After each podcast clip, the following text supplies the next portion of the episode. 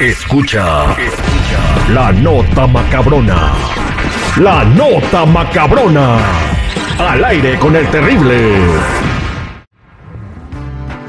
Bueno, hay que tener cuidado, señores, eh, cuando dejamos salir a nuestros niños. Esta nota macabrona la quiero compartir con ustedes, aunque no tiene un final feliz, pero puedes aprender de esto eh, una lección de vida para proteger a, a tus seres queridos.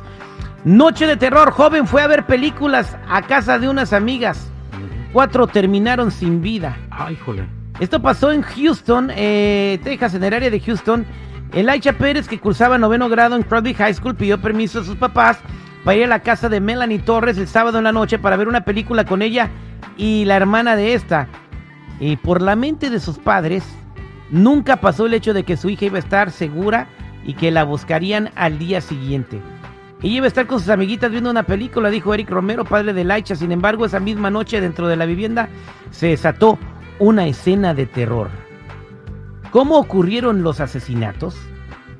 El novio de la madre de Melanie decidió, por una razón que aún se desconoce, matar a los que estaban ahí presentes, incluida Laicha, de acuerdo con las autoridades.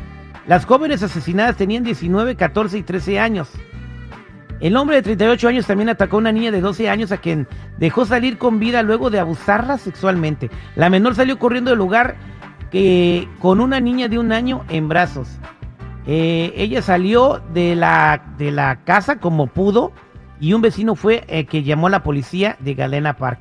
El jefe de la policía del condado de Harris, Ed González, dijo que la novia del hombre era la madre de las niñas de 12 y 19 años. La mayor era la madre de la bebé y estaba embarazada. La novia no estaba en casa en el momento del ataque.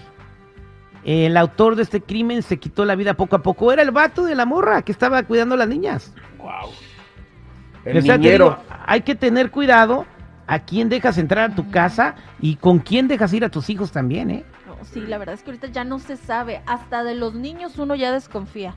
La verdad, tan triste sí la situación. Pues la Sí. semana pasada dijiste, Terry, lo, lo que hizo un güey de, un, bueno, un niñito de 11 años a un niño de 6. Ujú. Exactamente. En esta ocasión, una de las que murió, la, la de 19 años, era la mamá del niño de un año de la niña que, que se quedó viva, la de 12 años que salió con el niño, ¿no? Corriendo de ahí. Y que afortunadamente quedó con vida, pero bueno, qué tragedia, ¿no? Vas a ver una película y nunca te vas a imaginar que ahí puede terminar la vida de tus hijos. Tengan mucho cuidado. Ahora, ¿qué fue lo que pasó con este compa por sus tenis? Lo metieron a la cárcel ¿What? ¿Por los ¿Por tenis? sus tenis? por sus tenis. ¿Y luego? ¿Por qué se los robó? Un presunto multiasaltante fue detenido luego de cometer un eh, supuesto atraco más en el centro de Monterrey y sus tenis fueron pieza clave, pues lo habían delatado. Oh, los El peritos trabajaron. El presunto ladrón, identificado como Ángel Abrange, de 30 años, esta joyita fue señalada de haber cometido al menos 16 asaltos y fue reconocido por los tenis que llevaba eh, en todos los videos donde lo vieron asaltando. Eran unos pumas negros. Yo creo que traía pumas para correr más rápido, ¿no? Traen un puma. Dijo, no, pues estos corren. Sus garritas. Ya, bueno. Entonces sí, va pues bajándose de, eh, pues el vato se transportaba en taxi, se bajaba y asaltaba a las personas y luego se subía, o sea, y todavía pedía taxi para ir a asaltar, ¿no? Pero bueno, eh, muchos videos lo pudieron ver con los mismos tenis y dijeron, pues este es, y lo agarraron.